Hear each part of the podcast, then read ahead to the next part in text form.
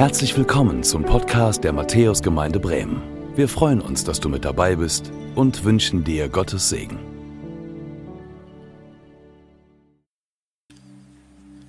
Ja, danke schön, Egon, danke schön euch als Lobpreisteam. Super, dass wir das so erleben dürfen, Gottesdienst feiern können, in diesen Zeiten zusammenkommen können, miteinander, aber eben auch mit Gott. Und das wünsche ich dir, das wünsche ich mir, dass äh, ein Gottesdienst wie dieser, dass die Predigt, dass das, was wir jetzt hier erleben, uns auch mit Gott zusammenbringt und uns hilft, ein Leben zu führen mit ihm. Herzlich willkommen auch von meiner Seite. Schön, dass ihr da seid. Schön, dass ihr am Bildschirm mit dabei seid oder auch am Telefon und teilnehmt und teilhabt an diesem Gottesdienst. Heute beginnt eine neue Reihe, Beziehungsstatus versöhnt. So lautet sie. Vier Sonntage heute, der erste, noch drei weitere werden folgen zu diesem Thema versöhnt. Und heute geht es um das Thema speziell versöhnt mit Gott.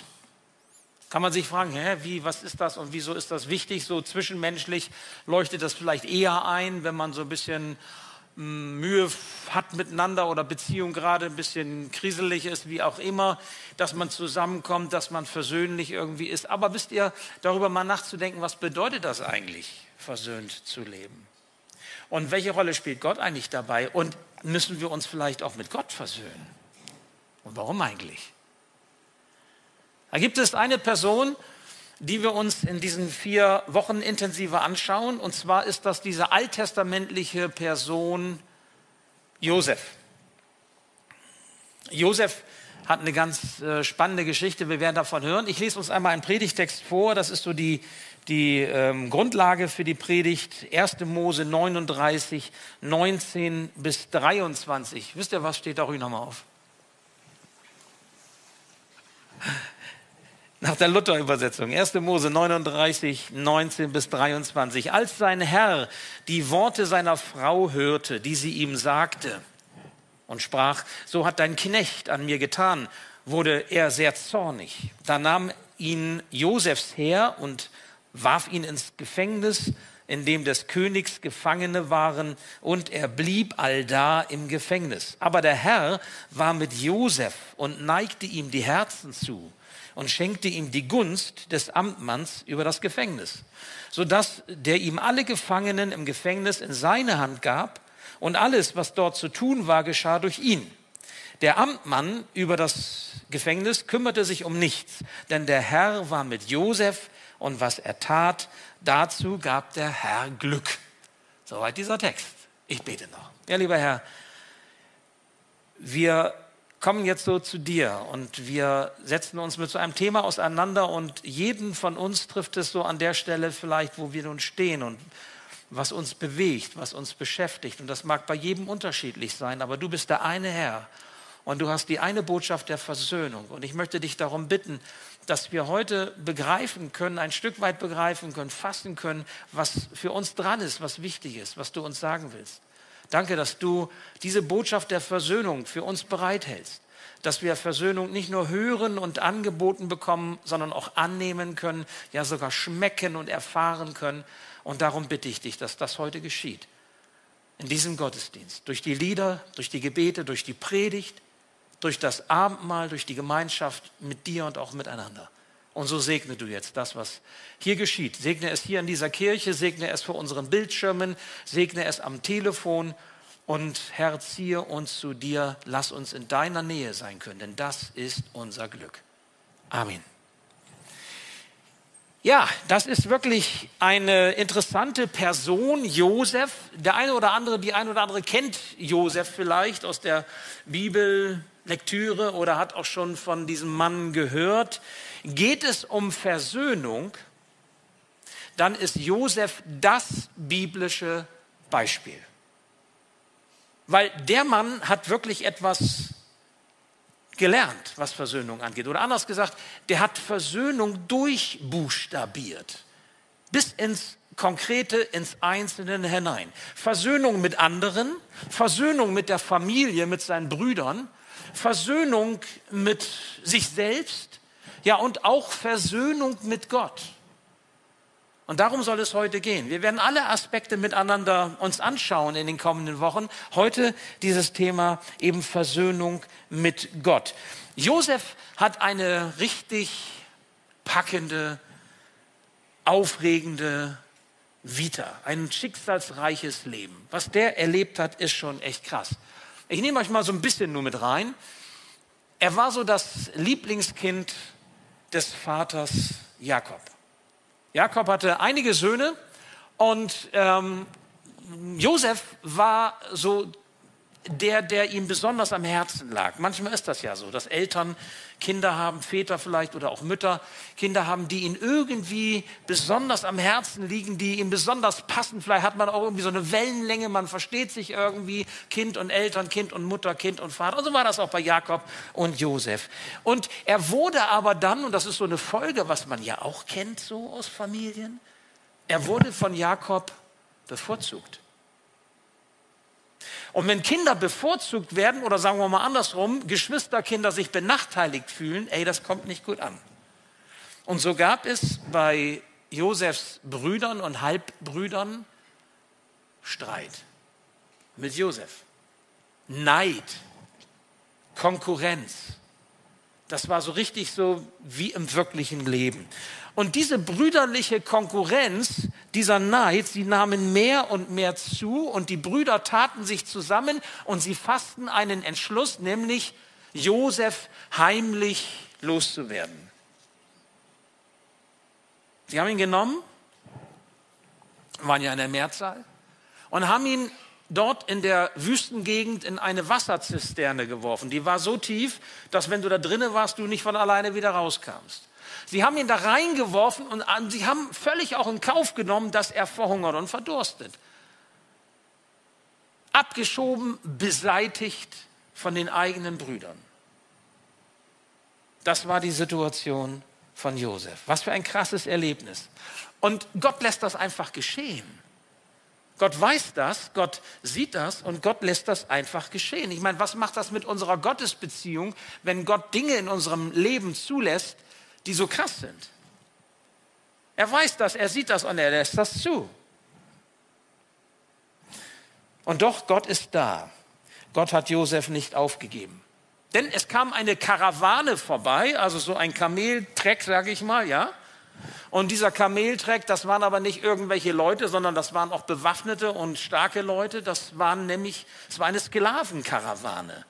Die haben also Sklaven eingefangen, eingekauft oder Sklaven gemacht, um sie dann anderswo auf dem Markt, auf dem Sklavenmarkt zu verkaufen. Sie waren auf dem Weg nach Ägypten und sie fanden zufällig, in Anführungsstrichen zufällig, fanden sie Josef in dieser Zisterne. Was machen sie? Sie holen ihn da raus und nehmen ihn mit, aber nicht um ihn freizulassen, sondern um ihn als vielversprechenden Sklaven zu verkaufen. Josef war jung, so ein junger Erwachsener, ja, vital, gesund wahrscheinlich und vielleicht auch nicht unbedingt schmächtig, also den kann man einsetzen. Und er war auch noch hübsch dazu. Das gibt einen guten Preis, wenn du das alles so hast. Und so haben sie ihn genommen und sind dann nach Ägypten und haben ihn dort in Ägypten auf dem ähm, Sklavenmarkt äh, vertickt, verkauft. Und gekauft hat jo Josef Potiphar. Potiphar war der oberste Finanzminister beim Pharao, also schon ein ziemlich hohes Tier. Der kaufte äh, Josef, um ihn als ähm, Hausdiener einzusetzen. Und so kam also Josef ins Haus des Potiphar. Ich meine, immer noch besser als tot in der Zisterne zu liegen. Ne?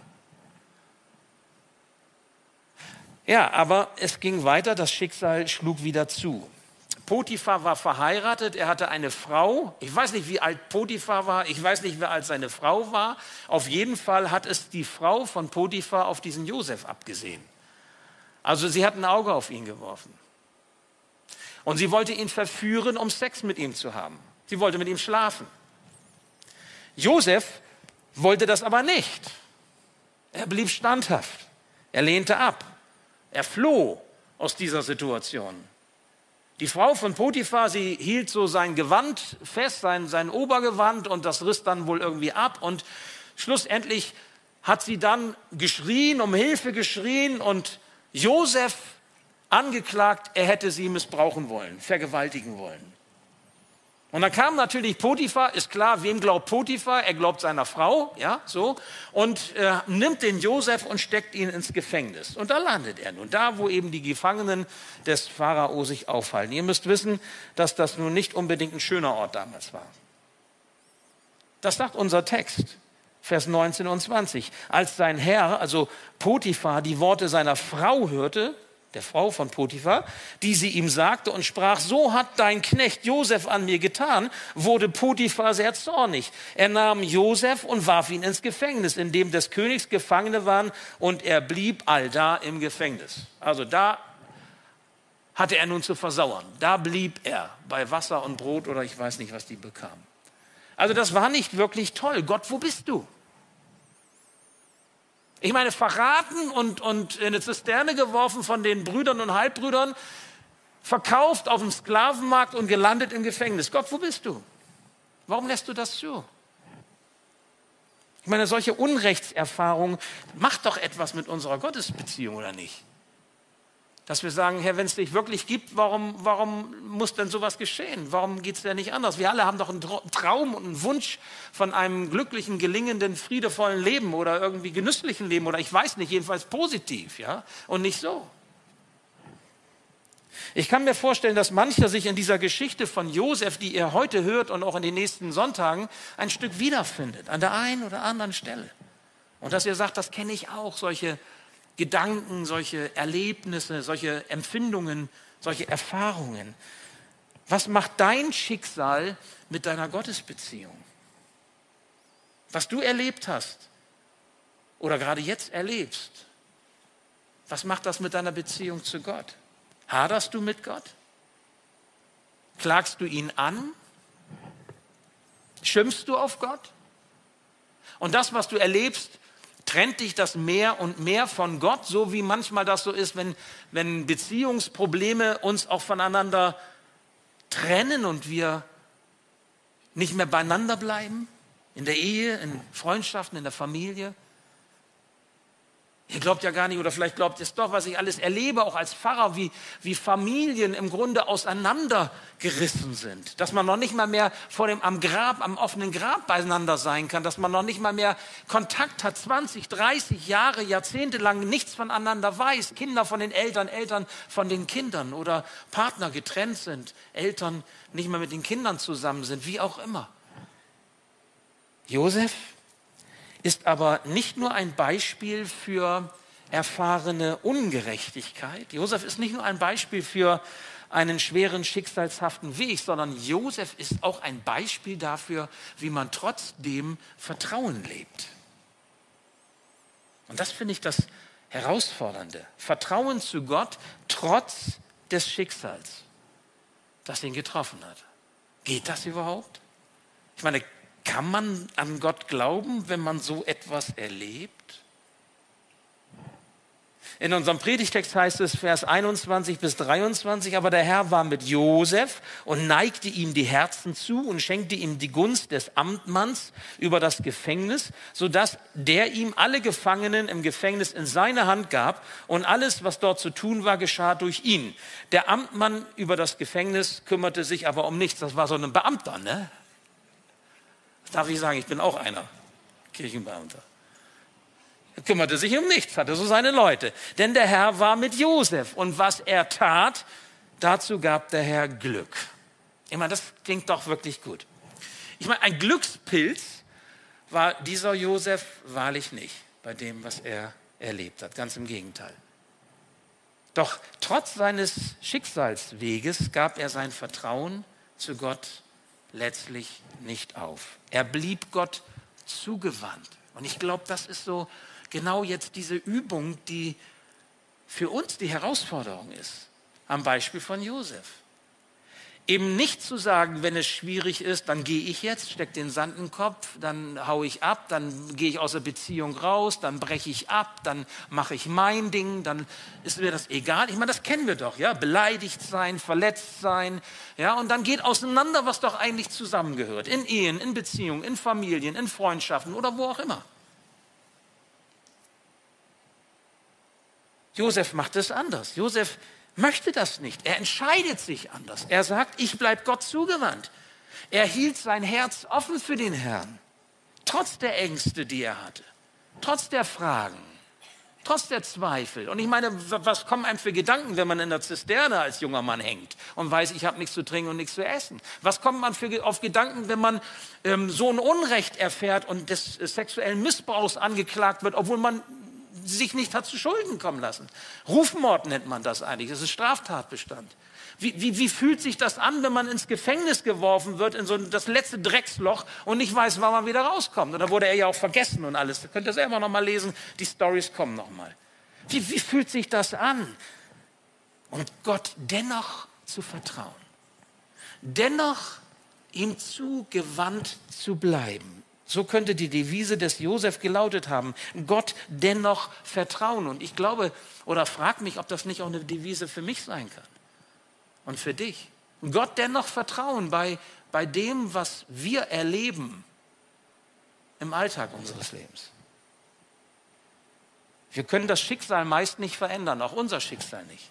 Wir suchen uns nicht das Elternhaus aus, ja, jetzt kannst du so weitermachen. Wir haben viel weniger Einfluss, als wir manchmal denken. Wir müssen Leid und Ungerechtigkeiten tragen lernen, ob wir wollen oder nicht. Du und ich. Ein großer Berg, wenn wir das zusammentragen, davon bin ich überzeugt. Wir leben in einer Welt, in der Menschen einander verletzen. Ist bei dir so, ist bei mir so. Aber, aber, ob das dein Herz verhärtet gegenüber Gott, das liegt an dir, nicht am Schicksal ob du Gott mit einbeziehst und offen bleibst für sein Wirken in deinem Leben, das liegt an dir und nicht an deinem Schicksal.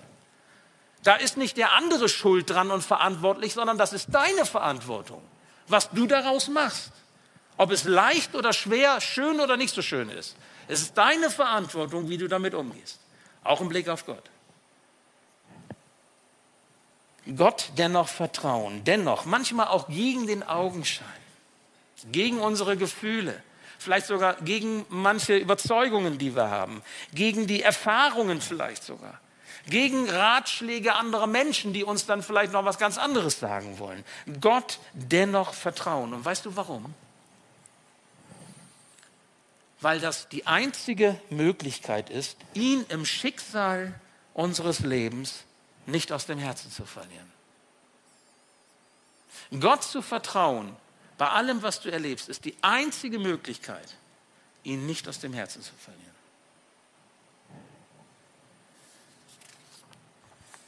Der Herr war mit Josef. Und was er tat, dazu gab der Herr Glück. Das klingt gut. Der Herr gab Josef Glück. Das wünsche ich dir, das wünsche ich mir, dass wir dieses Glück auch erfahren, weil der Herr mit uns ist. Wisst ihr, wir können mit Gott versöhnt leben. Versöhnt bedeutet tatsächlich, an ihm dran zu bleiben, er an uns und wir an ihm. Wir können versöhnt mit dem leben, was, im, was geschieht um uns herum, in uns geschieht, bei uns geschieht, was Gott zulässt, auch wenn es uns nicht passt, auch wenn wir es gerne anders hätten.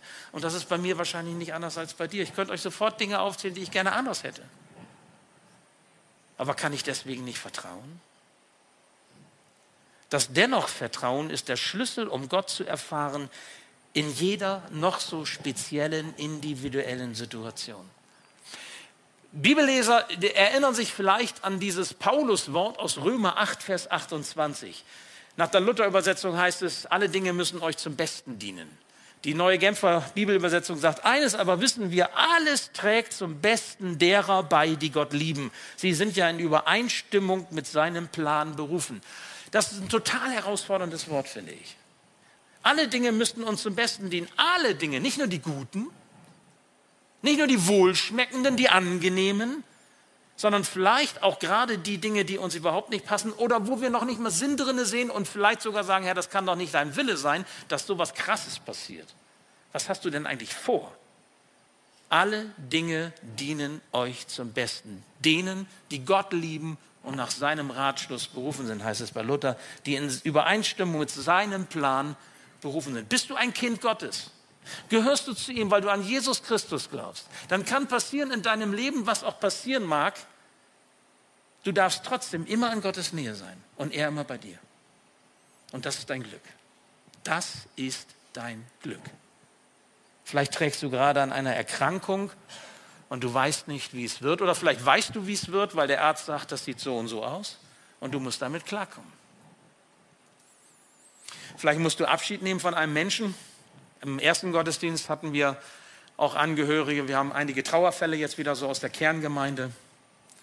Das ist hart, das ist schwer, einen geliebten Menschen loszulassen. Wenn auf einmal jemand geht, der einem doch wichtig ist. Und er ist nicht mehr da und man kann das nicht wieder zurückdrehen und ihn nicht wieder hervorholen. Vielleicht gibt es finanzielle Schwierigkeiten bei dir und du weißt nicht, wie es werden soll. Vielleicht sind es Probleme in deiner Ehe, in deiner Familie, in deiner Beziehung. Vielleicht hast du Sorgen um deine Kinder, Sorgen um deine Eltern.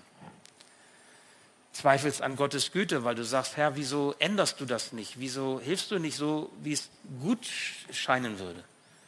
Weißt du, und vielleicht ist es einfach auch nur Corona und du sagst, ich habe langsam keine Lust mehr. Und ich, ich äh, komme nicht so mit klar. Vielleicht erlebst du auch Ungerechtigkeit in dieser Corona-Zeit.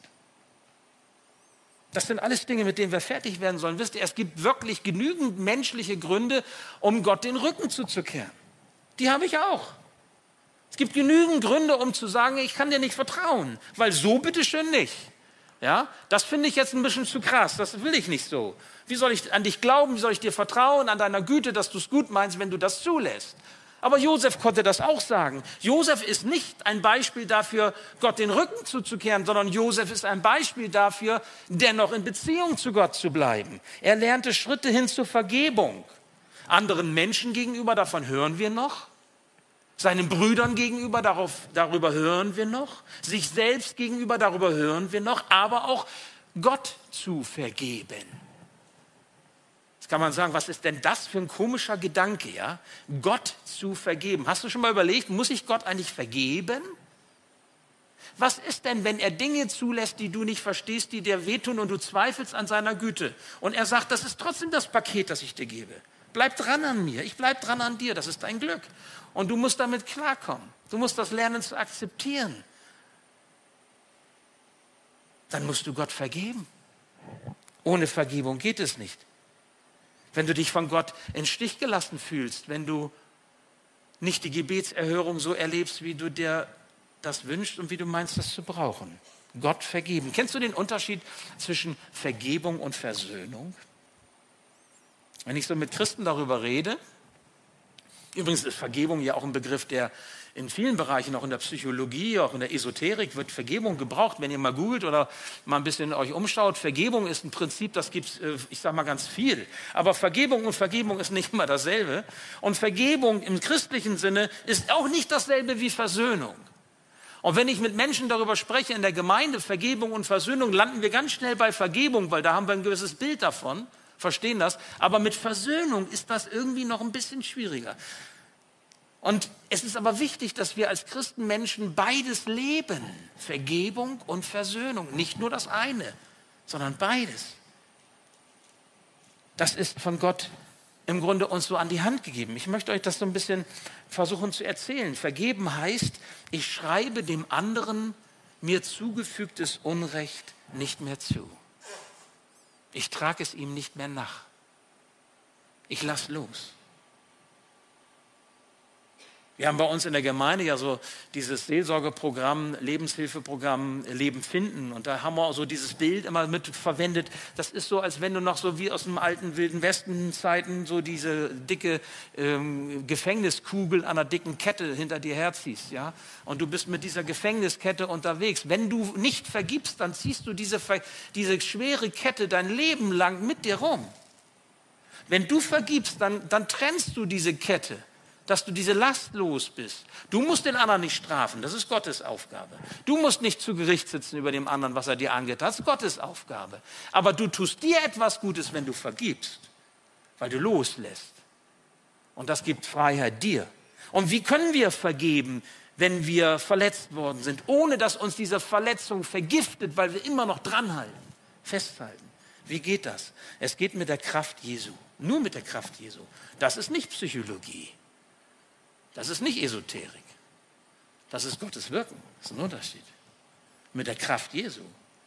Jesus ist am Kreuz zur Vergebung unserer Schuld gestorben. Meine Schuld hat er vergeben und er hat auch die Schuld des anderen vergeben, der mich verletzt hat, der schuldig geworden ist an mir. Und so wie ich die Vergebung in Anspruch nehme, darf ich dem anderen auch die Vergebung Jesu gönnen. So wie ich sie haben möchte, darf der andere sie auch haben. Und deswegen kann ich vergeben, weil Jesus für uns beide gestorben ist.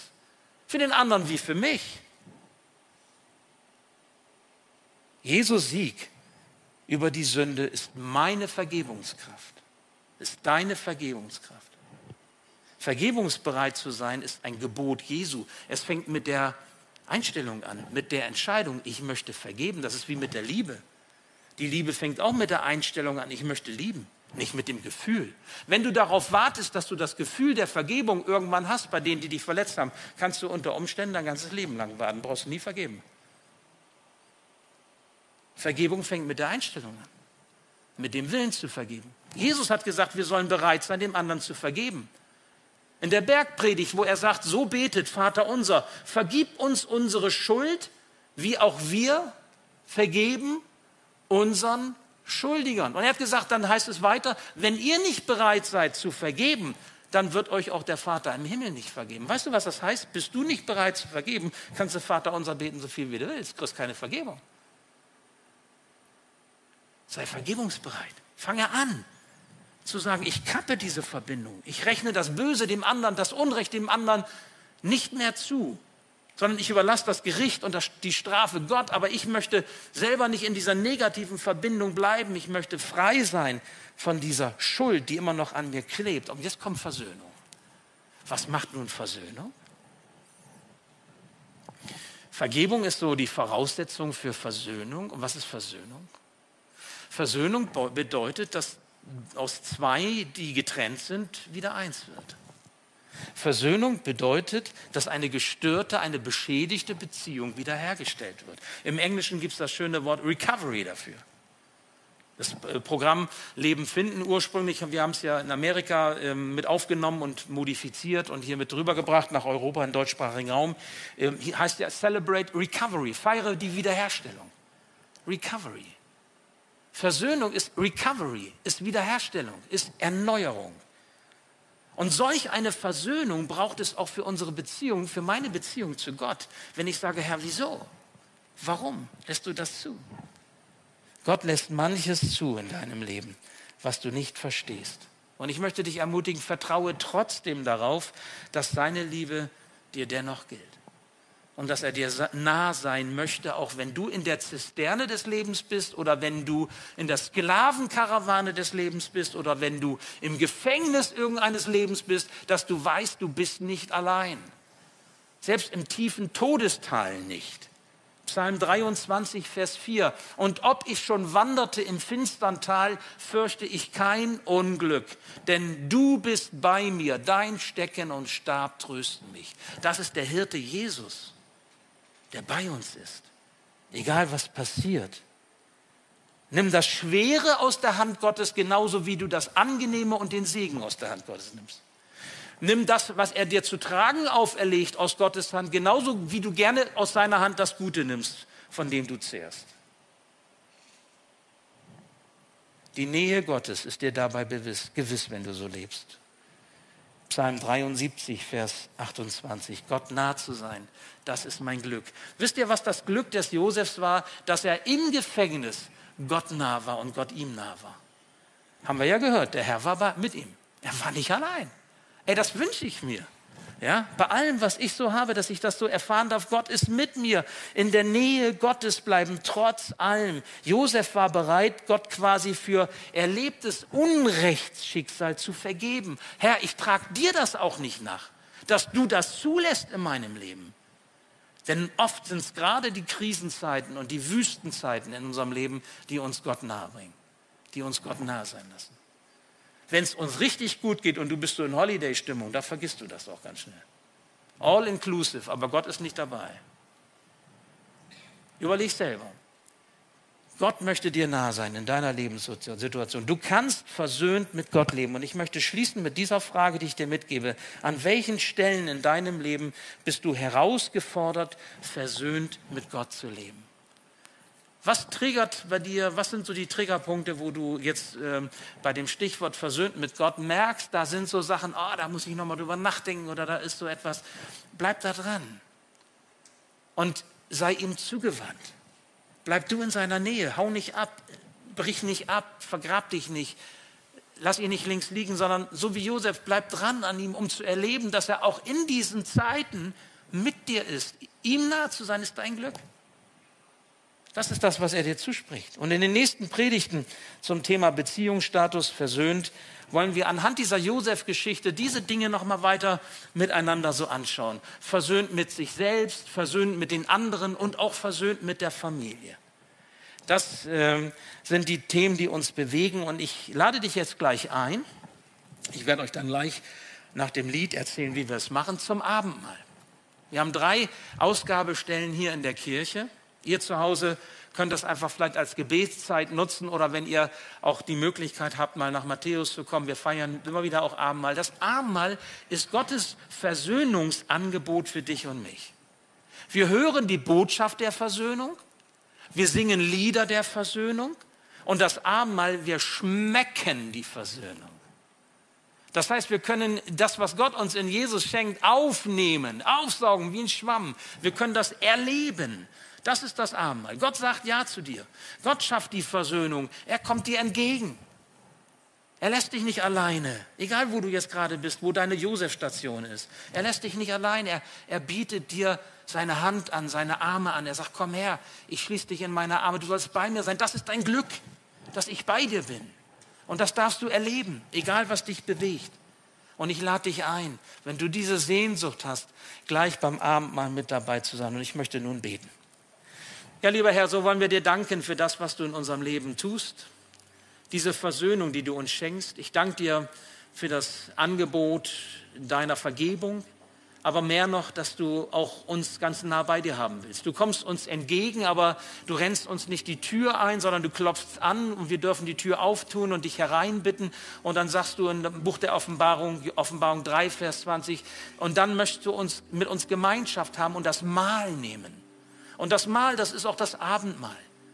Wenn wir jetzt gleich an den Tisch treten und Brot und Traubensaft empfangen, dann schenkst du deine Vergebung, deinen Neuanfang, deine Liebe und wir dürfen sie spüren, sehen und schmecken, wie freundlich du bist. Danke, Herr, für dieses Geschenk, das du uns gibst und danke für deine Botschaft der Versöhnung, die du uns heute gesagt hast. Amen.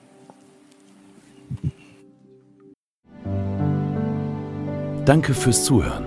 Wir hoffen, dass du heute inspiriert und ermutigt wurdest durch Gottes lebendiges Wort. Unser Gebet ist, dass es viel Frucht bringt. Weitere Infos findest du unter www.matthäus.net.